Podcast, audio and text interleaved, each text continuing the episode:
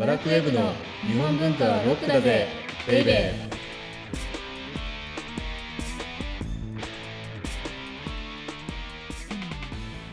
ー。こんにちは。先入観に支配された女サッチーです。こんにちは、セバスチャン高木です。今日ね、はい。あのこの収録危うく忘れそうになったんですよ。ひどいです。しかもその 理由がもっとひどくて、はい自分が出てる YouTube を見て越に行ってたかえす そうなんですら。か？よくないよね、本当にもうあの自 この間はい。助真さんっていうああはいはい。今イケイケのですよ。そうですよね。書籍もね。そうそうそう。物語の鍵っていう書籍がはい大ヒット中で、はい、はい、しかもあのいろんなところに書評を書かれてる。まあ、助真さんという方とですねはい。YouTube で対談をこの番組を元にした本のことについて。はい何でしたっけ？日本文化ポップロック。はいそうです。この番組のタイトル採用されなかったっていうことだねだから。日本文そうそうそうそうそうそうそうそう。ダメ出しされちゃったんですが。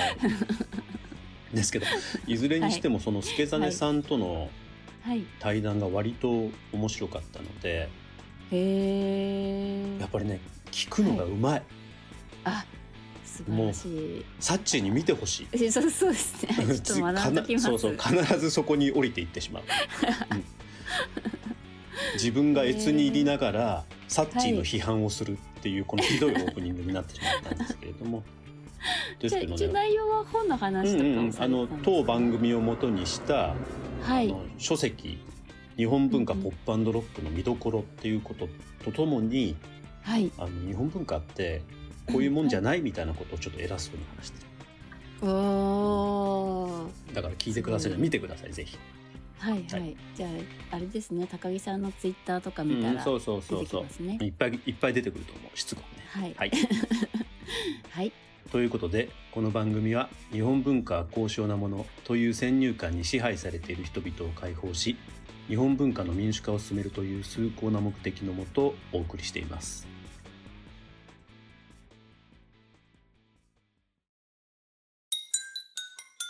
日本文化はロックだぜベイベ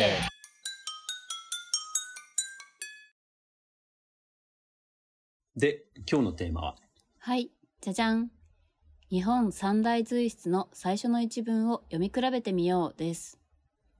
ようやくテーマが戻ってきたってい戻う感じってきましたねなんですよ日記文学からはい。ななんで日記文学あんな深掘り始めちゃったのかな？なんですかね。だってほらでもそれだけドナルド・キン先生とかうんでももおっしゃってるし。日本文化の民主化を進めるって言っときながらはい。もう初心者を完全にね置き去りにした番組になっちゃってましたよね。気をつけなくちゃいけない。はい。はい。あじゃあ、それで、まあ、随筆に戻るそうそうというか。あくまで、でもこの番組の目的っていうのは、はい。日本文化ってとっつきにくいと思っている人々の先入観をうんうん解放することなので、はい。なので今私たちが古典って言っているものはうん。実は古い点じゃなくてはい。聖典なんじゃないか今読んでも一番新しいんじゃないかっていうのを伝えなくちゃいけないのではい。じゃあそれってどういうこと？っていうのを最初の一文をうう読んで比べてみようっていうことなんですよね。おーはい。じゃあ、最初の一文。いやはさっきその前にさえ？日本三大随筆って。何かお分かりになっていらっしゃるんですよね きっと。なんかその丁寧な言葉遣いがちょっと。いやいやいやいやだってマンスプレーニングとか言って怒られちゃうから。いや怒られちゃうからやらないっていうのもよく よくないことなんですけれどもはい。ご存知なんでしょうね。と、清少納言のはい枕草子はいはいはいはいと、健康奉仕のはい。つれづれ草健康奉仕それぞれさ吉田健康のはい。はい。あともう一個は、うーん、あ、うーん、忘れました。これ何作ってんの？これもしかして忘れた。いやいやいやいや、本当に、本当に忘れました。あれ、もう一つあれですよねあの鴨の町名の北条記ですよね。はいはいはい。あの、行く川のとかいう。そうそうそう。はいはいはい。ああ。ですから、はい。今ね聞いている方々ははい。ちょっとああの教科書を思い出していただきたいんですけれども、うんえー枕草子、うん北条記、つれづれ草っていうのが日本三大随筆はいっていうふうに言われていて、はいで、その3つを今日何度か、あ3ついくかな。ちょっとわからないんだけどやっていこうということで、うん最初のはい。枕草子、はい。まあ、清少納言ですよね。うんうんうんうん。これ、すごいのが、はい。枕草子の成立って大体1008年頃っていうふうに言われてるんですけれども、はい。まあ、前回でも紹介したか前々回かな。この1008年頃ってものすごい時代で、うんうんうん。でまず「源氏物語」の成立がそうですね。1008年頃でしょ。はいはいあと「泉式部日記」の成立がはい1008年頃。はいで枕草子も1008年頃。すごいすご同時期にこれは何なのこれ？いへえじゃあ奇跡の年だね。ねそうですうねん。なんか歌になりそうだよね。ミスチルかなんかの。確か奇跡の星かあれは。よくわかんないけど。はい いきなりミスチルですけど来たはいいずれにしても、はいだから、それ何がすごいって、はい。もしかしたら日本文学史上最高傑作、だから物語の最高傑作と、うん。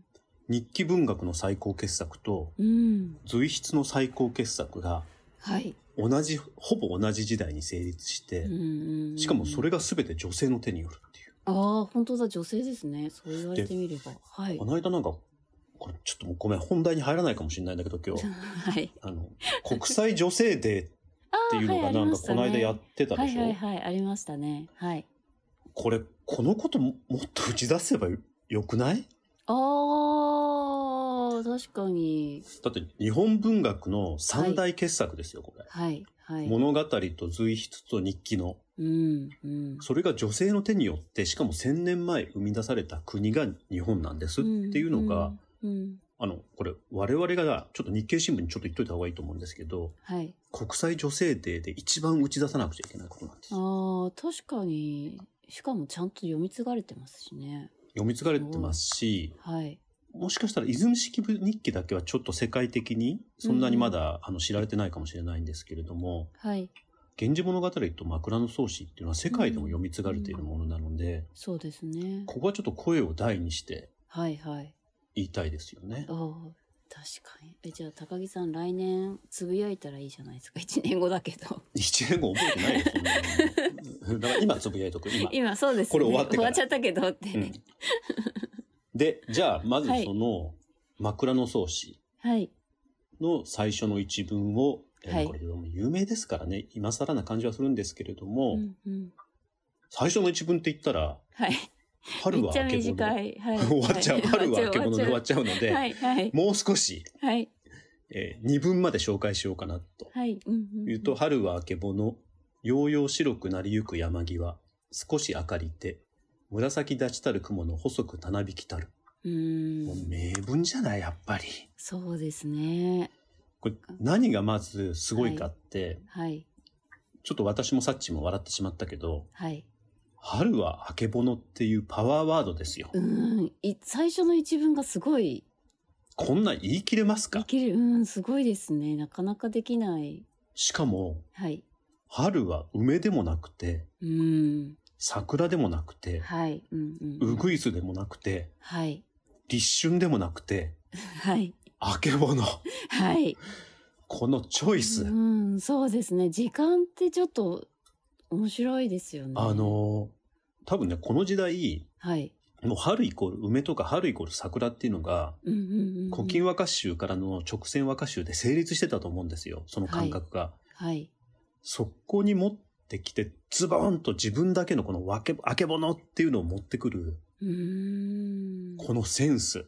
本当ですね。清少納言の独自の視点が光ってるんですねまずでもそういうふうに春はあけぼの。これ多分今日は、はい枕草子で終わります。宣言。はい三大随はい筆をやると言っておきながら。まずはい一つ目はい、ですけど、春はあけぼのって言っておいて、うんで、その後がまた流れるようにつながっていきますよねうん。ようよう白くなりゆく山際っていうのがあって、はいで、少し明かりって、うん紫立ちたる雲の細くたなびきたるですよ。うんもななんて言うんですか、こう風景が自分の頭の中に次から次へとうん。巡っていきますよね。そうですね。本当に時間の経過とともに一緒に思い浮かぶ感じがします。でも、はい。これ、春はあけぼのがなくて、はい。ようよう白くなりゆく山際っていう風に入ってたら、はい。ちょっと違ってただろうなと思うんですよ。ですけど、この春はあけぼのって言って、まず頭にズコーンとあけぼのなんだなんだってきますよね。はい、そうですで、ね。そこから映像が動いていくのが、この枕草子のうん、清少納言的テクニックで、はい。しかも急に春はあけぼのっていう風にバーンと来て、で、その後、ようよう白くなりゆく山際って、うん。こうなんていうか少しゆったりとうんうんうん。時間を動かすんですよそうね。ですね。はい。うんうん。でしかも少し明かりてって、少し明るくなってって、うんゆっくりゆっくり時間が経過していく。はい。で、紫立ちたる雲の細くたなびきたる。うん。っていう風に持っていく、このつなぎ。はい。うんいや、すごいですよね。いやーそうですね。本当に。今でも枕草子が、はい。まあ、日本随筆史上、まあ、おそらく最高傑作だろうっていうふうに言う人多いと思うんですけど、はい。もうこの一文読んだだけで、はい。どういうことかってわかりますよね。そうですね。確かうんにセンスが、もう、一文というか、最初からわかりますね。最初からわかる。うん。この二文読んだだけで、はい。もうこの人ただもんじゃないってわかるっっていうのが、まあ、すごいなっていうふうに思うんですけど、はい。じゃあこの、清少納言ってどんな人だったかっていうと、はい。実はね、あんまり身分高くないわけですよ。そうなんですか？これもだから、あの、紫式部とちょっと似てるところうん、なんですよ。はいはいはいはい。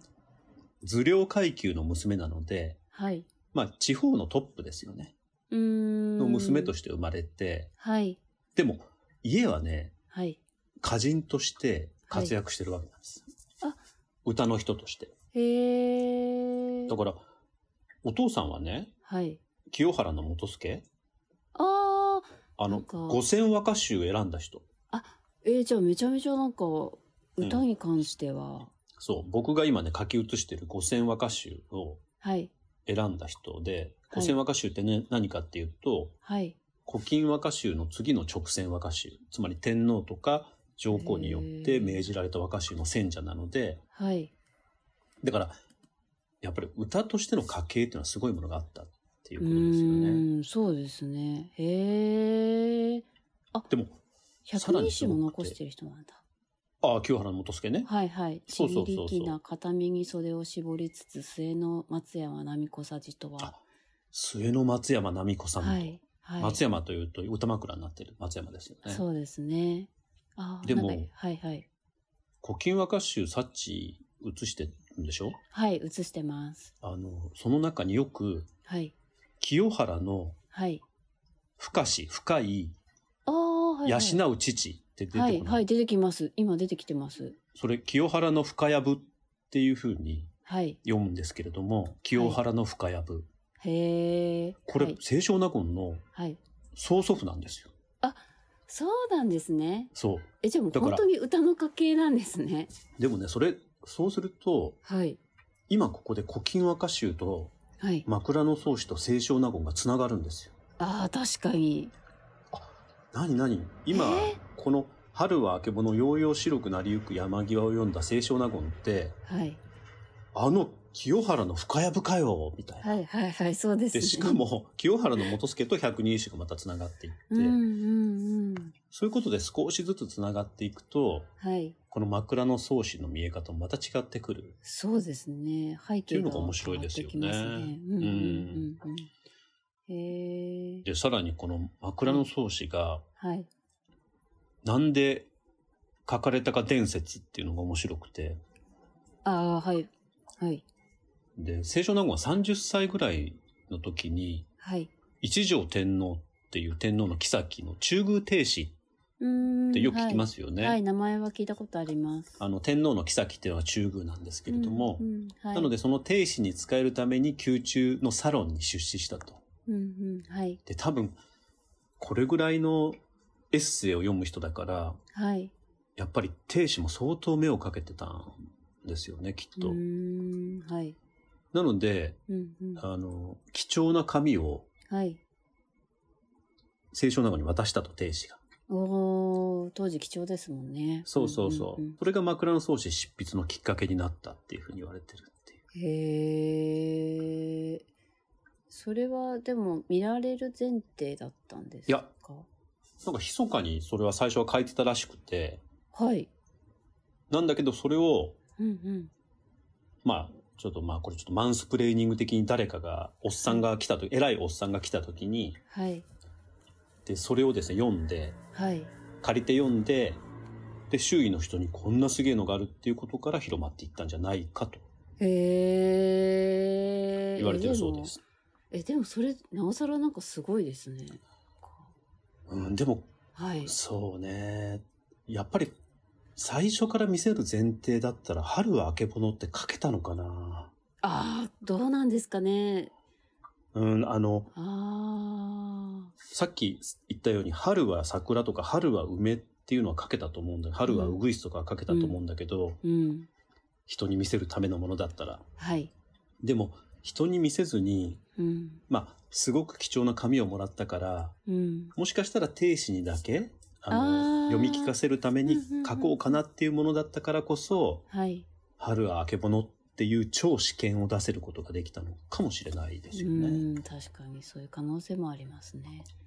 なんかそういうことを考えるとすごく、はい、面白い。はい、ミステリはいーが広がっはて面白いですよね。いそうですね。いや、すごいうん面白いし、そういう、なんかどういう気持ちでとか考えたことなくて、高校時代暗唱私はしたんですけど、あ、なんかよ、覚えやすいなぐらいで終わってたので、深 そうですよね。はい、でもまあ、あの、そういうのを今やり直せばいいんじゃないですか。うんうん、そうです、ね。それがなんというか、あの、はい古典の楽しみの一つのように最近思い始めました。うん、はい確かに。はい。はい。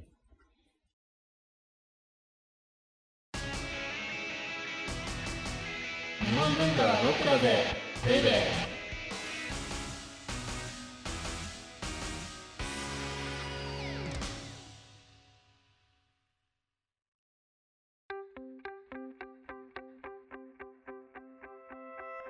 オーディオブックドット JP をお聞きの皆様には特典音声があります。ぜひ最後まで聞いてください。